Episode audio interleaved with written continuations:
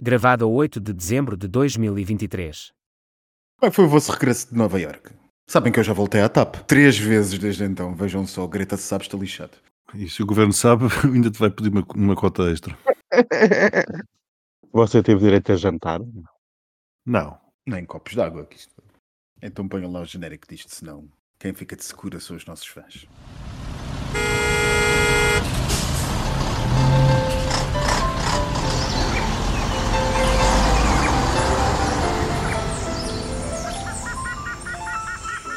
Triangulação do círculo. Bem, meus amigos, muitíssimo bem-vindos ao centésimo octogésimo oitavo episódio da vossa triangulação do círculo. Calhou-me a minha fava nesta rotação eterna entre nós. Sou eu, Max Spencer Donner, sou o vosso triangulador de serviço, o vosso moderador de serviço, aliás, triangulador também fica bem. E estou hoje em Lisboa. Ai! Eu sou o Daniel Rocha, não estou em Lisboa, infelizmente, ou felizmente, depende da perspectiva, mas estou em Melites, também é bom. E eu sou Miguel Gramonte e hoje estou em Vigo. Uau, todas fora de casa. É verdade. Pelo visto, o regresso de Nova Iorque não nos permitiu voltar a casa. não, a ti está a gostar das luzes de Vigo? Ah, estou, olha, eu. Bem, vamos lá. A questão de Vigo, neste período. Vim aqui com mais dois amigos vermos como é que estava o mercado de Natal, como é que estavam estas coisas todas. Mas eu comecei a achar suspeito uma elevada concentração de sapatilhas ou ténis, como dizem mais a sul, New Balance. Ai, meu E Deus. quando, há- pois, e quando há uma grande concentração de New Balance, significa que há muitos portugueses ao redor. E realmente assim foi. Tenho para mim que começou uma invasão secreta. O pessoal de Moncloa ainda não sabe, mas eu acho que Portugal tomou já Vigo de assalto. Tantos eram os portugueses que eh, se encontravam aqui, mas eram às centenas, aos milhares, aos milhares. Não se ouvia falar espanhol nas ruas. Tanto que a certa altura tivemos que fugir para ruas mais estreitas e escuras para podermos ouvir falar espanhol. Um absurdo. Sendo que, o espanhol, sendo, que o, sendo que o espanhol da Galiza, enfim, não é? Já é quase mais português que outra coisa. Não, assim, o galego, enfim, pelo menos nas ruas não se ouve muito, ouve-se mais, ouve mais o espanhol, pelo menos em Vigo. Mas eh, é uma invasão, não sei o que é que aconteceu. Eu acho que o norte do país veio todo para aqui. Eu digo norte porque o sotaque é claramente o sotaque do norte.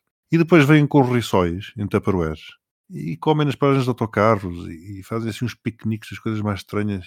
Eu acho que é mesmo uma operação especial. Pronto. E esta parte que era suposto ser antes foi depois, mas não faz mal, assim nós sabemos o que é que os nossos trianguladores andam a fazer e não se esqueçam, para saberem mais disto e muito mais sobre política também, não se esqueçam de passar pelo nosso Spotify, por lá a vossa avaliação, que esperamos seja de 5 estrelas, e uma cineta. E eu estou a repetir isto todas as vezes porque aquele fã que nos disse para fazer isto tinha razão. As coisas, de facto, foram crescendo desde que passámos a fazer isto. Bem, e agora, meus amigos, já sabem, para começarmos este episódio, não nos podemos esquecer da nossa sondagem desta semana. Mas já que estás numa dessas coisas, de cinetas e redes sociais e sondagens, também podes falar do e-mail. O e-mail é verdade para vocês dizerem o que quiserem sobre as, as refeições do Daniel e outras coisas que possam passar pela vossa cabeça. Já sabem, darkroom.triangulacaudo.pt sem cedilhas ou acentos. Já sabem. Estava eu a dizer a nossa sondagem desta semana nas redes sociais, onde vocês têm que nos seguir para saber quais são. A sondagem desta semana foi muito simples: perguntar aos nossos fãs no Instagram quem reenviou o e-mail das gêmeas. Tínhamos quatro hipóteses, vou começar da que teve menos votação, teve 0%. 0%. A doutora Lucília Pinto, a Procuradora-Geral da República, teve 0% de respostas, ou seja, uma vez mais, à semelhança da semana passada, ninguém acha que a doutora Lucília Pinto tenha feito alguma coisa. Depois, logo de seguir, eh, com 20% dos votos, ficou Marina Machete, a Miss Portugal. Há quem ache, muitos dos nossos fãs, que foi ela que reenviou os e-mails das gêmeas. Eu acho Em- que aqui votou Miguel Sousa Tavares. Nuno Sousa Tavares. Ai meu Deus, ai meu Deus, já começa. Em terceiro lugar ficou alguém da triangulação. Esta hipótese está cada vez mais forte nas nossas sondagens. O que me É deixa- o- os nossos fãs acharem que nós somos culpados. Que nós somos Deixa-me culpados. deixa preocupado. Deixa que nós somos sempre culpados de qualquer coisa, enfim, já foi com o parágrafo do comunicado do Ministério Público que levou à admissão do governo, agora também é com os e-mails, somos sempre nós. Eu não quero ser de intrigas, mas acho que é capaz de ser o Daniel. Eu também acho que sim. E grande vitória, uma vez, já não é uma repetente nestas andanças, a dona Josabete, faxineira em Belém, ganhou com 55% dos votos, como tendo sido ela a responsável pelo reenvio dos e-mails das gêmeas. Já agora os meninos querem dizer alguma coisa sobre o assunto? Comentar as nossas sondagens, os nossos tracking polls, como eu digo sempre, com a mesma honorabilidade e seriedade que a CNN de Portugal? Acho que a dona Josabeth é extremamente competente, mais competente de qualquer membro de qualquer governo nos últimos anos, porque consegue estar em todas e dar conta de tudo, pelo menos na opinião dos nossos ouvintes. Sim, exato. Eu tenho que dar os parabéns à dona Jojobete, porque realmente Josabete. Josbete, eu não sei dizer que é um nome estrangeiro, Josabete. whatever. Eu prevejo um futuro risonho para a senhora, daqui a pouco eh, está no governo. No governo do Chega, com certeza. Não, ela é daquelas independentes que estará em qualquer governo, de esquerda ou de direita, até um de iniciativa presidencial. Aí tens. Este assunto das gêmeas luso-brasileiras que nós estamos aqui a brincar com a nossa sondagem é, não obstante, o nosso primeiro assunto desta semana, deste episódio que vai ser integralmente dedicado à política portuguesa, uma coisa que é raro connosco. Ai, que horror! Ai, é Somos o triste. podcast mais internacional de todos os que comentam política porque aí andam. Mas é o primeiro assunto que vos trago, é justamente aquilo que nós podemos chamar o Zolgensma Gate. Zolgensma, que é o medicamento utilizado para tratar, se bem me lembro, atrofia muscular espinal, que era o que tinham as gêmeas luso-brasileiras em causa. Todo este assunto é um assunto que tem sido largamente falado nas redes sociais e na imprensa portuguesa. Começou antes da queda do governo, teve ali um pequeno interregno com a queda do governo e voltou. E, portanto, eh, se bem nos lembramos, o Dr. Nuno Rebelo de Sousa, como disse o Presidente da República, meu filho, seu, entenda-se, enviou um e-mail, Meu rico filho. enviou um e-mail, porque estava no Brasil, a pedir um determinado encaminhamento de uma situação, que era justamente essa necessidade deste tratamento que estas gêmeas luso-brasileiras teriam que receber. E esse assunto foi devida e prontamente encaminhado por Marcelo Rebelo de Sousa, seu pai. Há muitas questões que já se foram levantando sobre esta cunha de desígnio presidencial, que é, enfim, vamos pôr os pontos, chamar as coisas como são, mas há imensas que ainda estão por responder, desde saber porque é que o medicamento foi dado. Atenção, o medicamento custa, é um- supostamente, e a fazer fé na imprensa, eu não sei, nós não sabemos, mas é o medicamento mais caro disponibilizado no mercado, 2 milhões de euros por paciente, ou seja, 4 milhões de euros custou ao erário público este tratamento, que não está em causa o tratamento, está em causa o método, creio eu, e o procedimento como lá chegamos. E uma das Já veridíssimas... foi ou feito, o tratamento já foi já foi administrado a outras pessoas, exatamente, acho que três ou quatro pessoas, mas há, eh, sem, sem prejuízo Não, há. 17, creio eu, Max. Por acaso não sei, o que eu vi era um bocadinho menos, o que eu vi na imprensa era um bocadinho menos, mas também, enfim, um grupo relativamente pequeno Uhum. de pessoas. Mas estão muitas questões para resolver. Parece que, segundo a imprensa, o público e a CNN de Portugal, o medicamento foi utilizado mesmo perante a oposição dos neuropediatras do hospital. Há uma autorização especial que durou apenas dois dias, enfim, incluindo um sábado, coisa que quem trabalha com a administração pública portuguesa sabe que é normalmente impossível. O antigo presidente do Infarmed, por exemplo, que tinha funções à altura, já veio dizer que, entretanto, achou eh, na altura que não havia qualquer vantagem terapêutica no assunto do tratamento. O tratamento em si andou a circular por variedíssimos membros do governo. A médica que inicialmente tratou do assunto anotou umas quantas vezes, salvo erro, duas ou três vezes, que a consulta inicial de tratamento tinha sido por especial solicitação do secretário de Estado. Enfim, há aqui uma quantidade incomensurável de irregularidades e de coisas atípicas, e no fundo o que é que temos? Temos um filho do presidente a enviar um e-mail para obter atenção, vamos colocar assim, atenção a um determinado problema, a duas cidadãs brasileiras, entretanto naturalizadas em pouquíssimos dias portuguesas, 5 dias, creio eu. qualquer coisa assim, entre os 5 e os 10 dias, salvo erro, naturalizadas muito rapidamente em portuguesas. Os meus processos dependentes de naturalização de cidadãos brasileiros, eu fui consultar, não tenho nenhum que, esteja, que esteja pendente há menos de dois anos. E temos depois esta atribuição altamente empenhada do governo na sequência de uma solicitação do Presidente da República deste, ou da Presidência da República, como diz o Sr. Presidente, foi o responsável da Casa Civil, foi a Presidência, para que este tratamento fosse levado a cabo. E, portanto, há aqui variedíssimas questões, muitas por responder, alguma análise política a fazer. O país está num lodo e a única resposta só pode vir dos meus insignes colegas palestrantes desta triangulação. Uma das questões que também se coloca é o nome das gêmeas. Eu desconfio que uma se chama Venezuela e outra Guiana. Opa! Oh Miguel! Oh Miguel! Este é daqueles temas que eu não tinha nada vontade de, de discutir. Não tinha, sinceramente. Não tinha. O o Daniel também lhe gostava de discutir este tema. Este foi um tema que veio para, aqui para a, nossa, para, para a nossa agenda. Não foi de todo, eu não vou dizer consensual, mas não é um tema fácil. Mas entendo que seja um tema necessário de ser discutido por tantas vertentes que ele tem. Eu se calhar começo pelo lodo que Max Sobretudo a vertente, eh, que é a perspectiva que vos trago do, do estado em que o país está e as consequências políticas deste assunto.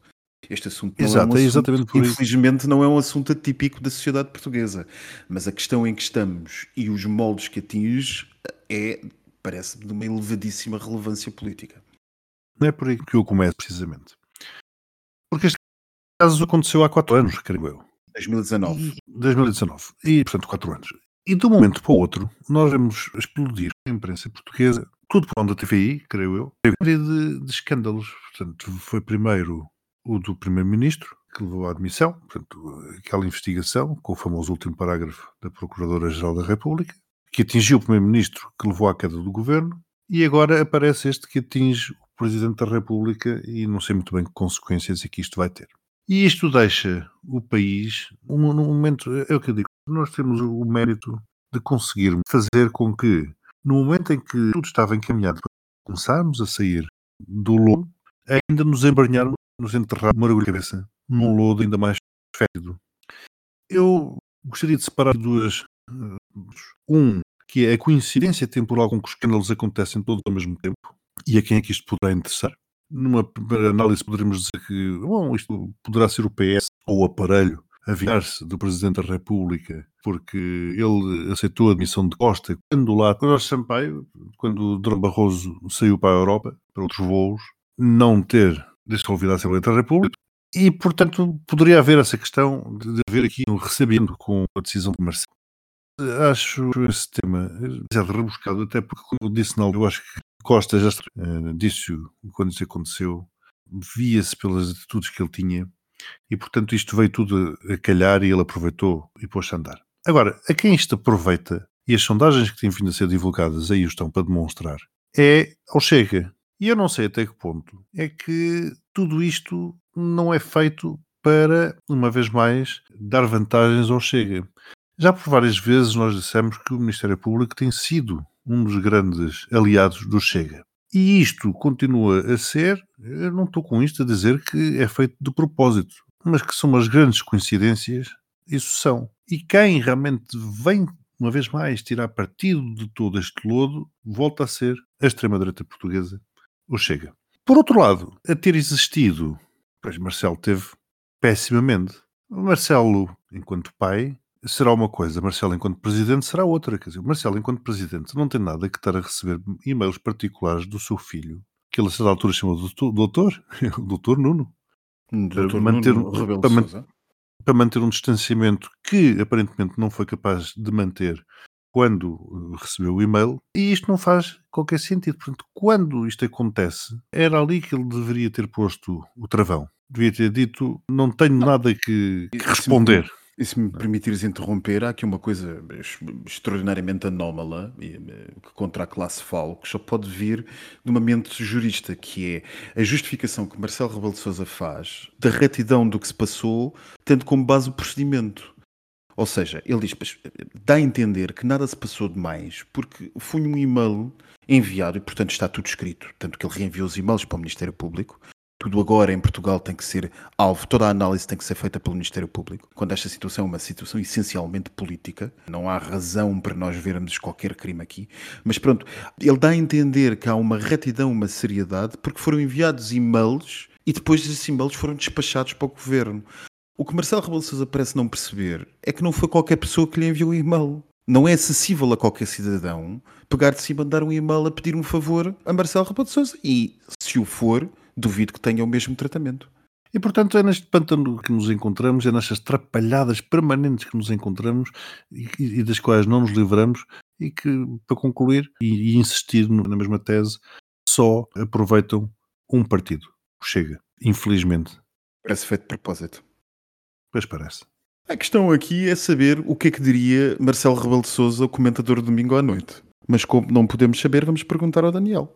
E eu achei curioso. Este tema, realmente, como o Miguel dizia, tem quatro anos. Aparece agora assim, não sei como é que isto surgiu. Acho que a TVI teve acesso, TVI ou a CNN teve acesso a uma carta, não percebi bem como é que isto aconteceu. Mas vocês estavam a dizer que isto É um tema submarino. não vamos por aí. Eh, Mas estavam a referir que isto Aparece eh, desaparece. aparece, aparece, mas que isto faz, dá importância àquilo que o Chega tem dito, mas o regime já há muito tempo que anda podre. O regime há muito tempo que ele próprio é que causa. Quando nós temos António Costa e o Marcelo Rebelo de Sousa a dizer que as causas do crescimento da extrema-direita são A, B ou C, não olham para o seu próprio umbigo, não olham ao espelho e não percebem que são os partidos do regime que governaram a democracia nos últimos 40 anos, ou 50 anos que vamos agora fazer em 2024, são eles os culpados. Não podem vir dizer que é a imprensa, que é isto. Vê-se esta- Impren- vê-se esta- A imprensa é um bocado, Daniel, desculpa, a forma como isto é divulgado permanentemente, 24 horas sobre 24 horas, em todos os canais, principalmente na TV e CNN, que está ao nível do Correio da Manhã, isto só ajuda a passar a mensagem do Chega de que é toda a gente corrupta, de que são todos os mesmos, etc, etc, etc. Mas houve cunha ou não houve cunha? É que, por exemplo, esta semana, foi na, na quinta ou na sexta-feira, o anterior ministro da Saúde de um governo do PS, António Correia de Campo, não sei se se lembram, Sim, um de óculos, sim. Claro. na RTP, num programa que é o É ou Não É, disse abertamente, e nós vamos aqui, a imprensa aqui não tem culpa nenhuma naquilo que ele vai dizer, ele falou abertamente que no seu tempo como ministro tinha um assessor só para as cunhas. Disse isto em direto e as pessoas que estavam presentes no estúdio ficaram todas in- incrédulas. Este tipo de afirmação é aquilo que as pessoas já sabem, que aquilo, que aquilo que as pessoas têm uma percepção, que é existe a cunha no regime. Quer dizer, a cunha existe em todo lado, desde as administrações locais até à administração central. E esta situação de um doutor Nuno Rebelo de Sousa que envia um e-mail para o Presidente da República, depois esse e-mail é reenviado ao gabinete do Primeiro-Ministro, que depois, por sua vez, é reenviado ao Ministério da Saúde. Eu vi esta semana, e nós vimos ao longo destes dias, vários decisores políticos, desde o Presidente da República, a Secretários de Estado e, e Ministros. Todos têm procurado esclarecer se tiveram alguma intervenção ou não do caso das gêmeas que foram tratadas no Hospital de Santa Maria, em Lisboa. E todos eles dizem, e vou passar a citar, porque eu tive que apontar esta situação, que é, não tenho a mínima das ideias, não tenho memória exata, não comento, não tenho conhecimento. Quer dizer, a consulta foi marcada pelo Espírito Santo, basicamente ninguém tem culpa, desde o hospital ao Ministério, Não, à, a, à a consulta foi, Presidência. a, consulta, a consulta foi marcada por Espírito Santo num país onde ninguém consegue consultas. Então não foi a dona Jo- Dona Josabete? Josabete? Josabete, não, a Dona Josabete reenviou, Ah, reenviou o os e-mail. e-mails. Ela só reenviou, não sejam assim. Mas realmente é caricato que neste momento todos os decisores políticos que tenham tido poder na altura e que os que ainda têm, desde a ministra Marta Temido ao secretário de Estado, é que já estão nomes envolvidos, desde o filho do Presidente da República, o Presidente da República, os dirigentes do Hospital de Santa Maria, advogados, secretárias de Estado, a Maria João Ruela, que é assessora da Casa Civil da Presidência da República, que era uma jornalista da SIC, a Marta Temida, Jamila Madeira, os pais das gêmeas, advogados. Que palhaçada é esta? E não foi a extrema-direita que criou esta cunha, criou o próprio regime, armas de arremesso, para que as pessoas tenham uma percepção, por vezes é infundada, de que é tudo corrupto, mas estes escândalos e estas coisas de eu não me lembro de nada, é quer dizer, agora teve tudo Alzheimer, é preciso fazer uma comissão independente, vir uns médicos para percebermos se também toda a gente tem Alzheimer. Porque a cunha está generalizada. É o que toda a gente sabe. Portanto, amigos, este caso realmente apareceu do nada. Eu ainda estou para perceber como é que a TVI tem sempre acesso a estas informações têm 4 anos ou 5 anos, e realmente ainda hoje, eu sei se foi hoje, foi na sexta ou no sábado, já não me lembro, ou foi na sexta ou na quinta-feira, a dizer a maioria no Parlamento rejeitou uma ação para investigar o Marcelo, Parece, parece que foi Sandra Felgueiras. que grande jornalista. Ela tem um faro para, para políticos corruptos e ficamos por aqui. Não é que, lá está, o Max estava aqui a dizer um ponto, que é, é isto que cai mal perante a população, que é, é tão difícil arranjar uma consulta, e de repente estas gêmeas têm um problema de saúde grave, arranjam nacionalidade, como já foi transmitido pela imprensa, arranjam na- nacionalidade em 14 dias, coisa que nós sabemos, como já aqui falámos várias vezes, há pessoas com meses e anos à espera de um processo no CEF ou nas autoridades competentes.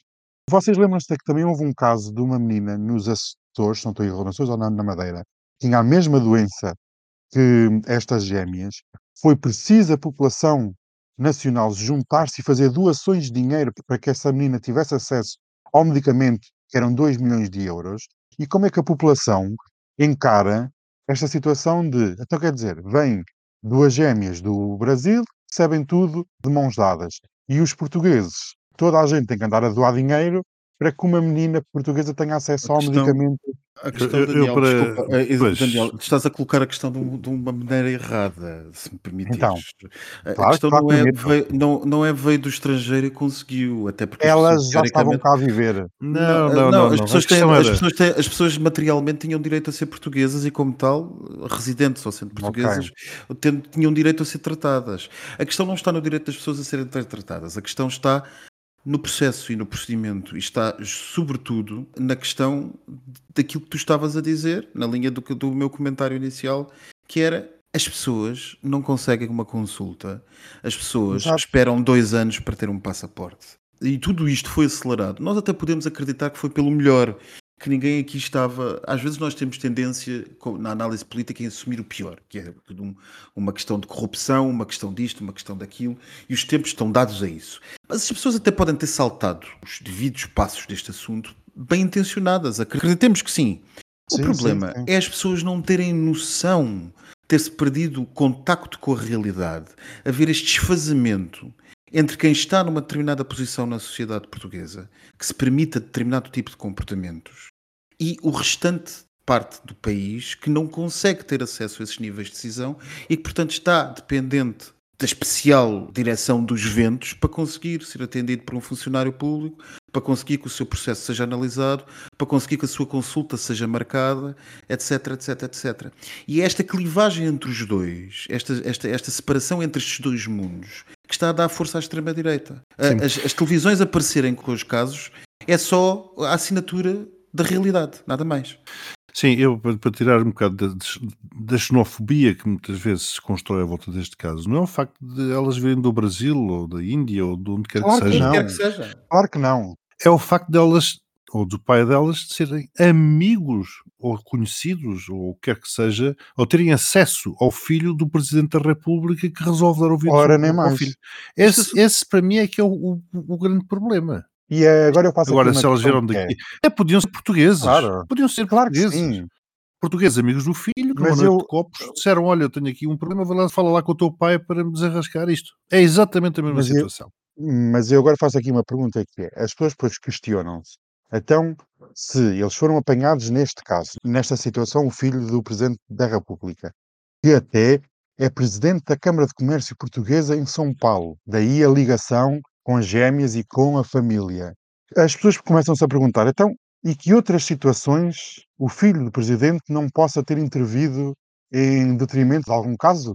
Sobretudo um Este- presidente hiperativo como este, não é? E repara, já tenho ouvido conversas que é as pessoas acharem que isto foi o, o que eles foram apanhados, neste caso, quantas vezes é que não pode ter havido intervenção do filho com o pai e possam-se ter mexido cordelinhos, mexido os fios, uma teia de cunhas. Pois está, mas isso agora se vamos por aí, quer dizer, agora o, o que é possível e o que aconteceu há que ser provado. Uma vez mais, há Mas que é, ser repara, provado. o Porque- filho do porque- presidente, Há que ser provado porque, na, na opinião pública, uma vez mais, eh, como consequência de tudo isto, já toda a gente é culpada. Que também é um princípio péssimo. Um princípio e um fim. Pois, É, toda a gente é culpada, é o que eu estava a dizer. É o que eu estava a dizer. As pessoas podem estar motivadas uh, pelo bem, atenção. Mas, aparentemente, e do ponto de vista da prática do ato político, nós temos aqui uma coisa muito mais grave do que quer que tínhamos até ao momento acerca de António Costa, por exemplo. Portanto, temos aqui um cenário de lodo completo. Mas pronto, o tempo passa muito depressa e eu queria que nós não chegássemos ao postigo sem passarmos também muito rapidamente por o segundo assunto da semana que toda a gente falou, que foi o famosíssimo aeroporto de Lisboa. A Comissão Técnica Independente criada por acordo entre o PSD e o PS, lembramos deste assunto, e o Governo e o PSD, o principal líder da oposição, para tentar dar estabilidade aos processos de obras públicas neste país, que basta o Governo mudar para eles reverterem ou serem esquecidos a passar a ser outra coisa qualquer. Aqueles dois indígenas tiveram a ideia, considera-se correta de criar uma comissão técnica independente em acordo. Pois a dita comissão técnica independente apresentou o relatório preliminar, essa coisa portuguesa não podia ter sido logo definitivo, foi preliminar, as conclusões preliminares foram apresentadas esta semana e indiciam que voltamos 17 anos depois à solução Alcochete. 50 e tal anos depois de começarmos o debate, 17 anos depois de Sócrates ter decidido ir para Alcochete, a Comissão concluiu que Alcochete é a melhor via para o novo aeroporto de Lisboa, que deverá ser uma solução transitória em utilização simultânea com o atual aeroporto na Portela, para depois então este último ser desativado. Vendas novas, uma solução não anteriormente considerada, sai em número 2. E a pior de todas as situações consideradas foi justamente aquela que Passos Coelho trouxe a do Montijo, ou da utilização da base, da base militar, da base da Força Aérea Militar, do Montijo, que tem aparentemente fortes implicações do ponto de vista ambiental e uma limitadíssima capacidade de crescimento face aos canais de aterragem nos aeroportos, que seriam os dois em utilização simultânea. Dito isto, não posso acabar sem dizer que a grande crítica já veio da Confederação do Turismo Português, que quer um aeroporto no meio da cidade, e da Vancy ou da Vinci, dependendo de como vocês queiram dizer, a concessionária que teve o presente do contrato de privatização na concessão da operação dos aeroportos portugueses na ANA, que diz que não concorda com isto, que vai ser António Arnaud, diz que vai ser um aeroporto maior do que Frankfurt, um disparate de gasto, ou não seria a concessionária obrigada a ter intervenção neste assunto, caso o governo venha a concluir que deve ser construído este aeroporto nos termos do contrato de concessão. Ou, se nada disser, pode então o Estado decidir fazer através de uma outra empresa e ser obrigado, devido a este contrato de privatização, diria este vosso moderador que não é comentador hoje, mas é moderador, eu diria uma privatização algo criminosa, mas enfim, temos todos que pagar à Avanci o facto de a empresa não construir o aeroporto. António Arnaud, diga-se que é membro da Comissão Nacional do PSD e que as falou há, dias no Congresso do PSD em Almada a favor de Luís Montenegro. Luís Montenegro, que entretanto já veio dar o dito por não dito, dizendo aquilo que os opinion makers, nossos colegas, dizem ser um tiro no pé, dizendo que afinal vai estabelecer uma comissão interna no PSD para estudar a Comissão Técnica Independente. E assim andamos de comissão em comissão. O que é que os nossos amigos querem a dizer sobre o assunto? Eu não vou discutir eh, se é Alcochete, se é Montijo, não tenho capacidades profissionais para discutir essa situação. Este assunto já devia estar arrumado há 17, há 50 anos, 30, queiram dizer, para dizer que a primeira vez que falou num novo aeroporto, num debate sobre a relocalização de um aeroporto da Portela, ou neste caso de Humberto Delgado, foi em 1969, ainda no antigo regime, e que com estes atrasos todos, com as datas que foram conhecidas que uma pista poderá demorar 7 a 8 anos, uma segunda pista 8 a 9, nós vamos fazer os 100 anos, ou poderemos chegar ao ponto de chegar a 100 anos do começo do debate da relocalização do aeroporto e termos realmente um aeroporto pronto, um novo aeroporto pronto. Este país demora a decidir. Esta comissão, aqui uma parte, se fosse com outros profissionais, certamente teria dado outros resultados. Não podemos pensar que com outras pessoas o resultado era o mesmo. Cada um considera que certos aspectos são mais importantes do que outros. Como o António Costa disse na apresentação do relatório, não dá para agradar a toda a gente. É impossível. Há sempre alguém que vai ficar descontente com esta situação. E o que eu quero é um novo aeroporto. porque realmente todos nós usamos o aeroporto de Lisboa e sabemos a porcaria que aquilo é. Já devíamos estar a usar um novo aeroporto. Eu até há tempos partilhei com vocês em off no nosso grupo a construção do famoso aeroporto de Istambul. Demorou nem metade do tempo que estamos a discutir aonde é que vamos colocar um novo aeroporto. Serve realmente o país e se, se nós queremos uma economia a crescer, virada para o mundo, para a exportação, precisamos de um novo aeroporto. Precisamos de uma capacidade aeroportuária realmente capaz de transportar Portugal para um novo século, para uma nova economia e para o tal famoso hub, que toda, toda a gente fala em hub, hub da TAP, hub disto, hub daquilo, mas eh, convenhamos, naquilo não é nada. E esta situação de, ok, agora o governo caiu, durante um ano não vamos ter decisão nenhuma de aeroporto, por isso já disseram que antes de 2031 não há aeroporto. Vamos pensar em todos os atrasos que vão ser possíveis, em todas as situações, questões ambientais, questões de ativismo, governativas, situações económicas. Quer dizer, vamos ter aeroporto lá para quase de 2040? É esse o prazo? Nós sabemos como é que são as obras públicas em Portugal. Isto não é feito, dizem 7 anos, mas depois demora 10 ou 12. E vemos bem, por exemplo, com esta situação da expansão do metro em Lisboa e no Porto, para além de custar mais do que aquilo que está orçamentado, todos os metros já estão atrasados. Há falta de pessoal, há um montão de situações que colocam em risco os prazos para este aeroporto.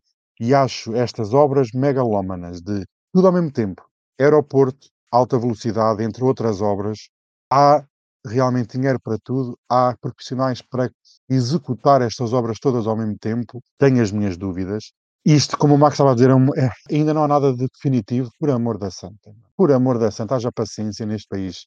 Uma coisa que é considerada urgente, estamos há mais de 50 anos a discutir onde é que deve ser colocado. E depois a questão da ANA, se ela aceita ou não aceita, é obsceno. Eu acho que em país nenhum do mundo, uma empresa privada detém um monopólio. Enfim, olha, eu nem vou começar eh, por esse lado, como o Max estava a dizer, o crime que foi feito nos dias finais do governo PST-CDS. Não vamos entrar por aí. Eu só quero é uma solução. Para mim não me interessa se é Montijo, se é Alcochete, se é Rio Frio, se é Santarém. Algo tem que ser feito neste país. Por amor de Deus, avancem. Seja qual for o governo, que avance. Como tinham escrito na barragem do Alqueva, construmo, porra, não é? Exato, exatamente. Quanto a este tema, também não vou estar aqui a dizer se aquela localização é melhor do que a outra, porque, tal como foi dito muito claramente por António Costa, ele até falou nos 20%. Qualquer solução só vai agradar a 20% das pessoas. E isso chama-se governar e gerir, é tomar decisões, sabendo que não há soluções perfeitas, ou dificilmente elas existem, consensuais, e portanto quem decide, quem governa, está lá precisamente para decidir e tomar aquela que considera ser a melhor solução de acordo com o seu ponto de vista. Sendo esta uma decisão tão importante, realmente seria bom haver um chamado pacto de regime, pelo menos entre os dois maiores partidos do país, aqueles que vão tipicamente alternando no poder, e acho muito curioso que agora, tal como o Max falou, Montenegro venha dizer que vai nomear uma comissão para analisar a comissão. Não faz qualquer sentido, no meu entender, mas pronto, é disto que a política é feita. E é por isso que Montenegro também vai perdendo pontos. Agora, aquele aeroporto com a dimensão megalómana que tem vindo a ser falado, a mim parece-me que é realmente um exagero. Quatro pistas, Quatro pistas seria. Atenção, é preciso também clarificar. O aeroporto está a ser concebido de forma modular. A ideia seria modular. Será um bocado à semelhança do aeroporto de Istambul. Ou seja, não entrariam em funcionamento as quatro pistas. Era uma questão que ia. É, lá está, uma coisa com espaço para ir crescendo à medida do que for necessário. Sim, mas da forma como foi apresentado, como dizes, tem espaço para crescer, ou teria espaço para crescer. A Portela também teria espaço para crescer. Quando foi colocado ali, aquilo não havia absolutamente nada ali e depois foram construindo a cidade à volta. Eu não tenho para mim que seja mau ter o aeroporto de Portela, já o disse várias vezes, a funcionar ou em funcionamento. Se aquele aeroporto for um, um aeroporto focado para voos, como existem por essas cidades fora, por essas capitais fora, um focado para voos locais, mais caros, naturalmente, que aterrem na cidade, naturalmente um número muito mais reduzido do que aqueles que acontecem, não vejo qualquer problema. Agora, também temos que ver que a solução proposta, a solução de Alcochete, também só funciona caso tenha acessibilidades como deve ser. vai ser preciso uma nova ponte, vai ser preciso comboio até lá, uma nova ponte, não sei se mista, se de comboio, de autoestrada, ou o que quer que seja, porque senão aquilo não funciona. Quem vem do norte, por exemplo, e quer eh, ter acesso ao aeroporto, não vai ter que ir a Lisboa, pelo amor de Deus. Não faz qualquer sentido. Portanto, depois a infraestrutura de ligação tem que ser toda ela pensada e toda ela vai ter custos. Por outro lado, um aeroporto que se quer que seja um hub, precisa ter uma companhia que opere o hub. E a companhia, se se quer um hub grande, a companhia tem que ser grande. Não é uma TAP. E ainda por mais não se sabe muito bem qual é o futuro da TAP. Portanto, eu também não tenho a certeza, não é líquido para mim, se faz realmente sentido construir um hub, um aeroporto, uma coisa que pode ser uma coisa gigantesca, não se sabendo qual é o futuro da TAP, e mesmo assim tendo a TAP, sei lá, 90 aviões, uma coisa qualquer assim do género, Vamos construir uma coisa gigantesca para estar uma companhia pequena, muito menor do que a Ryanair, por exemplo, a operar. É uma das maiores companhias, é uma das maiores companhias aéreas do mundo, é o top 5. Pronto, está bem, mas, mas... A TAP tem uma dimensão que não é negligenciável, de todo negligenciável. Oh, Aliás, oh, oh, Max, está bem. Então vamos, a, vamos falar. A, toda poderosa, a toda poderosa Ibéria tem o tamanho da TAP. Pronto, vamos falar então dos hubs. Vamos falar é companhia aérea. Sim, está bem, mas também há muitas mais companhias aéreas que utilizam o aeroporto Barajas. Mas vamos falar de, de... Nenhuma, tirando a Europa que já foi comprada pelo Grupo IAG da Ibéria, hum. utiliza para hub. Barajas, apenas a Ibéria. Muito bem, mas vamos falar então de outro hub. Vamos falar de Frankfurt, por exemplo. Vamos, não vamos comparar uma coisa com outra, vamos falar de Heathrow. Eh, que são, que são grandes hubs, vamos falar de Schiphol, por exemplo. Nós é? estamos a falar, Portanto, estás a falar, questão- estás, a falar de, estás a falar de grandes hubs, é verdade, mas de economias muito maiores, com companhias aéreas muito maiores. Claro, ou nós pensamos que o país é capaz de dar um salto e potenciar aquilo que é a sua vantagem comparativa face a esses países todos, ou não. E aí nem vale a pena termos, estarmos a investir em absolutamente nada. É uma Não, questão não- de não visão é- para o país. Sim, sim, mas a minha questão é que me parece-me que, que nós não temos capacidade financeira para fazer o investimento, nem temos dimensão para termos um, um grande hub. Pá, façamos Eu um aeroporto. Aí agora já é uma questão de opinião. Para terminar, acho que esta situação também poderia ser muitíssimo aliviada. A situação, o problema do engarrafamento no aeroporto de Lisboa, se houvesse uma verdadeira descentralização dos aeroportos. Se o aeroporto do Porto e o aeroporto de Faro tivessem, os aeroportos no continente, tivessem a funcionar e houvesse investimento nesses aeroportos, havia muitos voos que hoje são feitos para Lisboa. Eu sou obrigado a ir a Lisboa apanhá-los, que os poderia apanhar do Porto, eu e centenas de outras pessoas.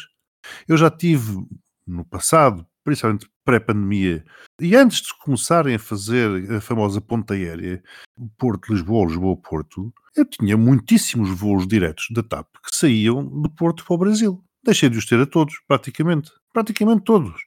Obrigam-me a ir a Lisboa. E é claro que se eu tenho que ir a Lisboa, vou engarrafar mais aquele aeroporto. E essa foi, eu continuo a insistir, a estratégia para dizerem que o aeroporto de Lisboa está entupido. Porquê é que não descentralizam? Porquê é que não fazem uma verdadeira aposta nos aeroportos do Porto e de Faro, retirando tráfego a Lisboa? Porquê é que eu tenho que ir a Lisboa apanhar um voo? Porquê é que a pessoa de Lisboa não pode ir ao Porto apanhar um voo, por exemplo, ou a Faro, com boas ligações de comboio? O país é minúsculo. E tínhamos aqui uma solução que se calhar mais barata e operacional no muito curto prazo. E claro, e com as obras que o governo agora vai obrigar a andar a fazer no aeroporto de Lisboa, que já deviam estar feitas há muito tempo. Porque se o problema é um problema de slots e de engarrafamento no aeroporto de Lisboa, desviem os voos para outros aeroportos do país. A discussão era muito maior e nós não temos tempo. Ah, podíamos fazer um podcast inteiro sobre isso. Eu aí discordo veementemente disso. São, são questões da operacionalidade do setor da aviação comercial e que uma coisa não depende da outra. Eu compreendo a necessidade do hub e do investimento no aeroporto de Lisboa e a mim não me parece que uma coisa implica outra ou não implica outra. Os aeroportos do continente devem ter e devem ser, deve ser dada atenção a esses aeroportos.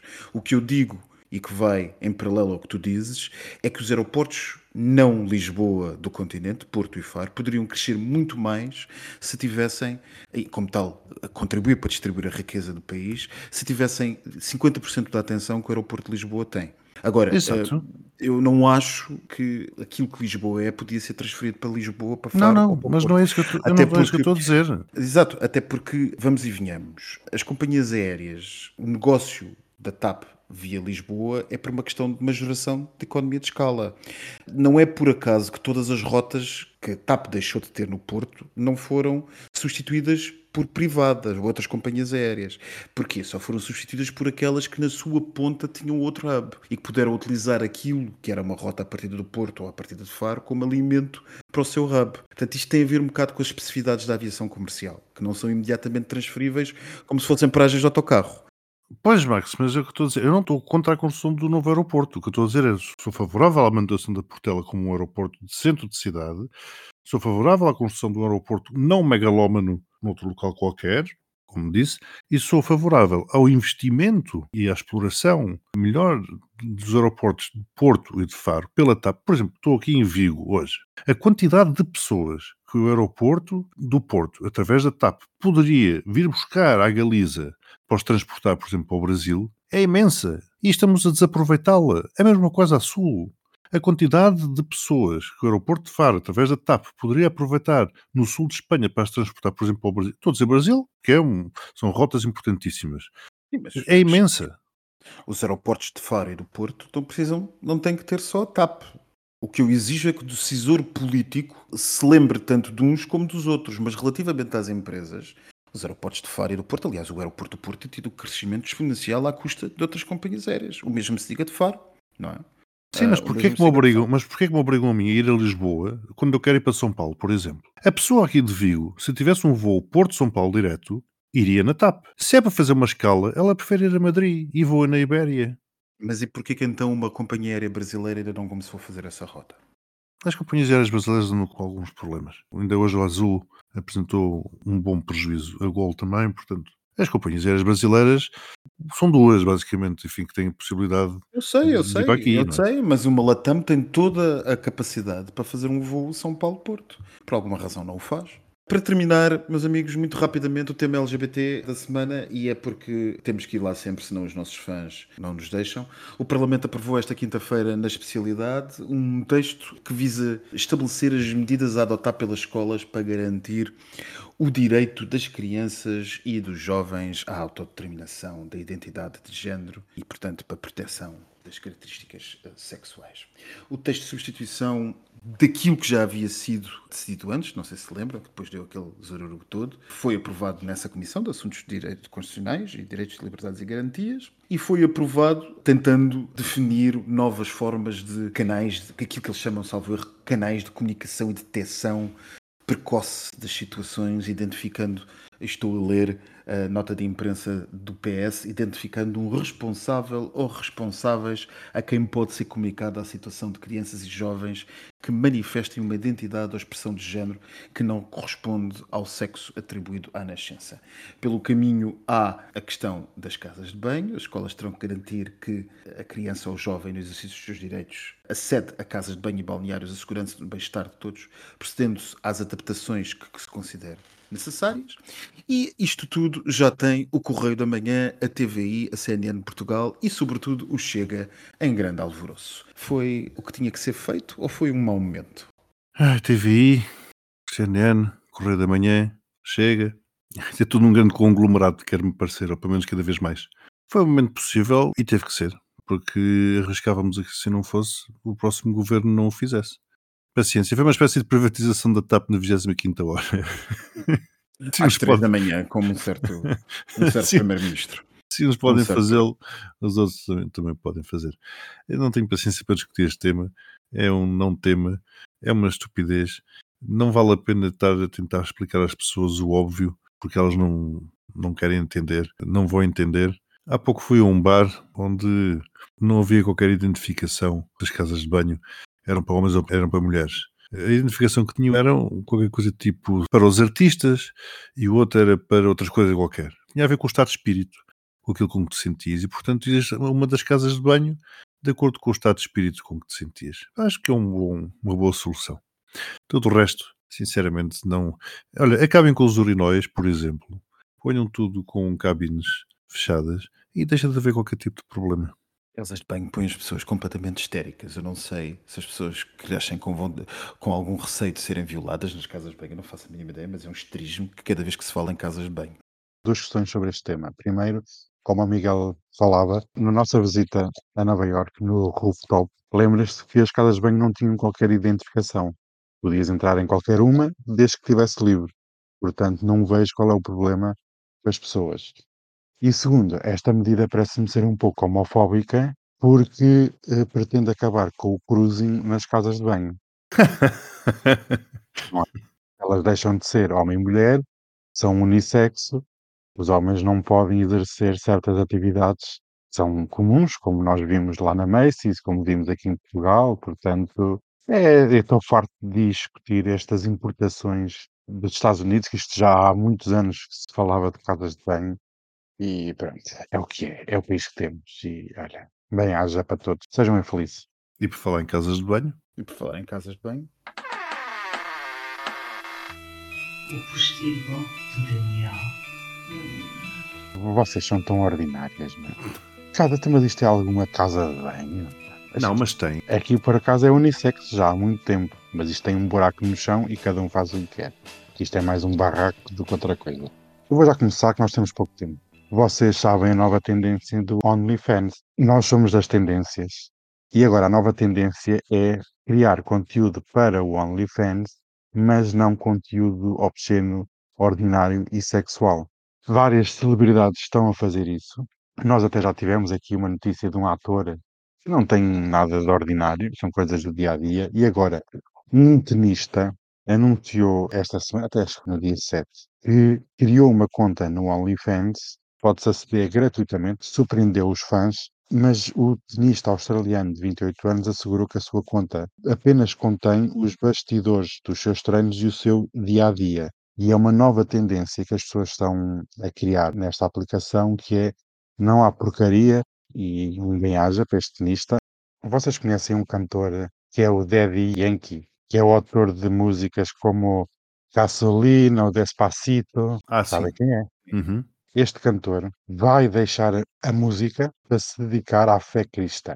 Então o cantor anunciou que irá abandonar a música, dedicar-se à religião e contou as novidades aos seus fãs em lágrimas no último concerto da sua carreira em Porto Rico e diz, e passo a citar, que eu tive que apontar esta citação, não me envergonho por dizer ao mundo inteiro que Cristo vive em mim e que eu viverei para ele. Este é o fim de um capítulo e o início de um novo. Mas há aqui uma coisa que me mete um bocado de confusão. Porquê é que a religião e a música são incompatíveis? Esse é o primeiro ponto. E porquê é que ele, abraçando uma religião, tem que a abraçar em lágrimas de dor? Repara uma coisa, a música e a religião não são incompatíveis. O que é incompatível é o estilo de música que ele faz, que é mulheres em biquíni, a abanar o rabo e ele a insinuar coisas sobre as mulheres. E já não é muito cristão, certo? Mas tens, por exemplo, rock cristão nos Estados Unidos. É muito popular. Coexistem, não coexiste é esta coisa.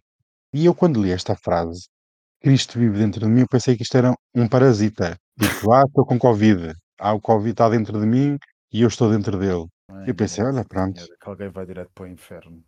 Eu já, eu já ia de qualquer maneira, portanto, não há aqui, olha, um beijinho para o Daddy Yankee e comecem a ouvir mais rock cristão, que faz muito bom. Eu acho que deviam perguntar a Cristo se ele realmente é contra as mulheres a abanar as, as mamocas. Pronto. E deviam perguntar a Cristo se ele quer viver dentro das pessoas, não é?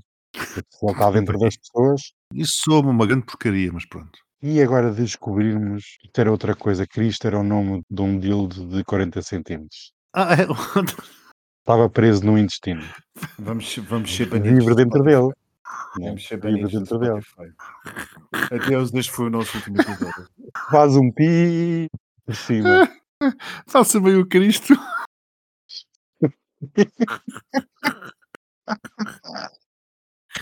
Dê-me engasgo, meu Deus. Quem sabe, né? Isto tudo neste mundo é possível, por isso, olha, um Dá-me com o Cristo. Dá-me. cu- Dá-me.